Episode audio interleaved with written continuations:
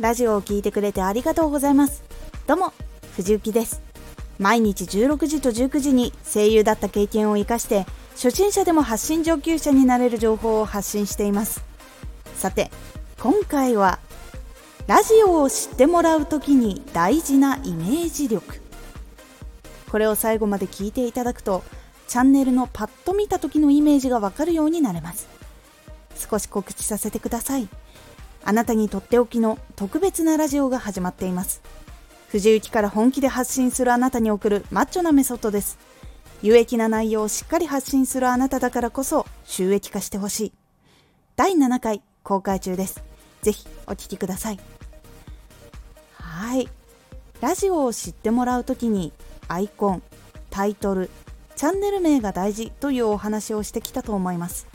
でも具体的に決められない。決めてあるけど大丈夫かわからないと感じると思います。私もそうでした。ですが自分のチャンネルがどうイメージを持たれるかわかるようになれる方法がありました。その時の悩みがこちら。チャンネルのやっていることが伝えられているかわからない。イメージができない。なんで他の人ができているかわからない。この悩みを抱えた時にどのことを見返していけばいいのでしょうか？ポイントは3つ。1外からどう見えているか想像。2自分が初めて見る人のラジオからイメージをするトレーニング。3どうしてイメージできたか言語化するトレーニング。1外からどう見えているか想像。まずは自分のチャンネルはトップページに表示された時の状況を見てどう見えているか想像してみましょう。自分はどう見えていると思うということを書き出してみましょう。アイコンからどういうチャンネルだと思うか。チャンネル名でどういうチャンネルと見えるか。タイトルでどんな発信をしているところだと見えるか。ちょっと見えているプロフィール文からどう見えるかを考えていきましょう。今はまだ難しいかもしれません。ですがまずは今の状況で想像してみましょう。2自分が初めて見ている人のラジオからイメージするトレーニング。次は全く見たことない人のトップページに出ている表示を見てどんなことを感じるかやっていきましょう。トップページにはたくさんのラジオが更新されていくので新しい人を見つけることができやすくたくさんのジャンルがあるのですごくいいトレーニング材料になります。まずはチャンネルの表示を見ながらここはどんな感じに見えるということをたくさん感じていってください。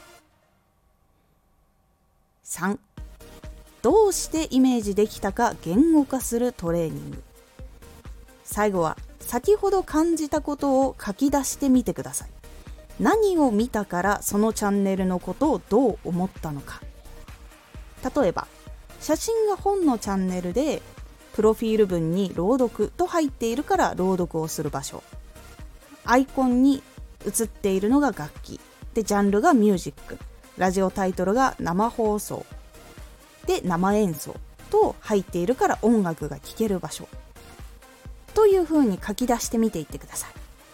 こうすることで自分がどこからそのイメージを作ったのかが分かります。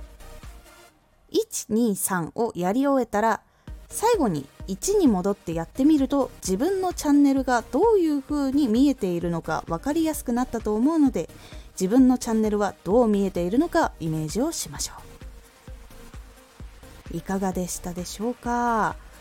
このトレーニングなら結構簡単にできるのではないでしょうか？自分が感じたことを書き出して自分が感じ方こうだったなっていう統計を取っていくと大体どういうことをイメージする時には何がきっかけだったっていうことが分かりやすくなると思いますそうするとあとは自分のチャンネルを見直していくだけなのでイメージ力をつけることで相手にここのこのポイントを伝えるとこう思ってもらいやすくなるっていうことができるのでイメージ力がついていくのでぜひやってみてください。今回のおすすめラジオ。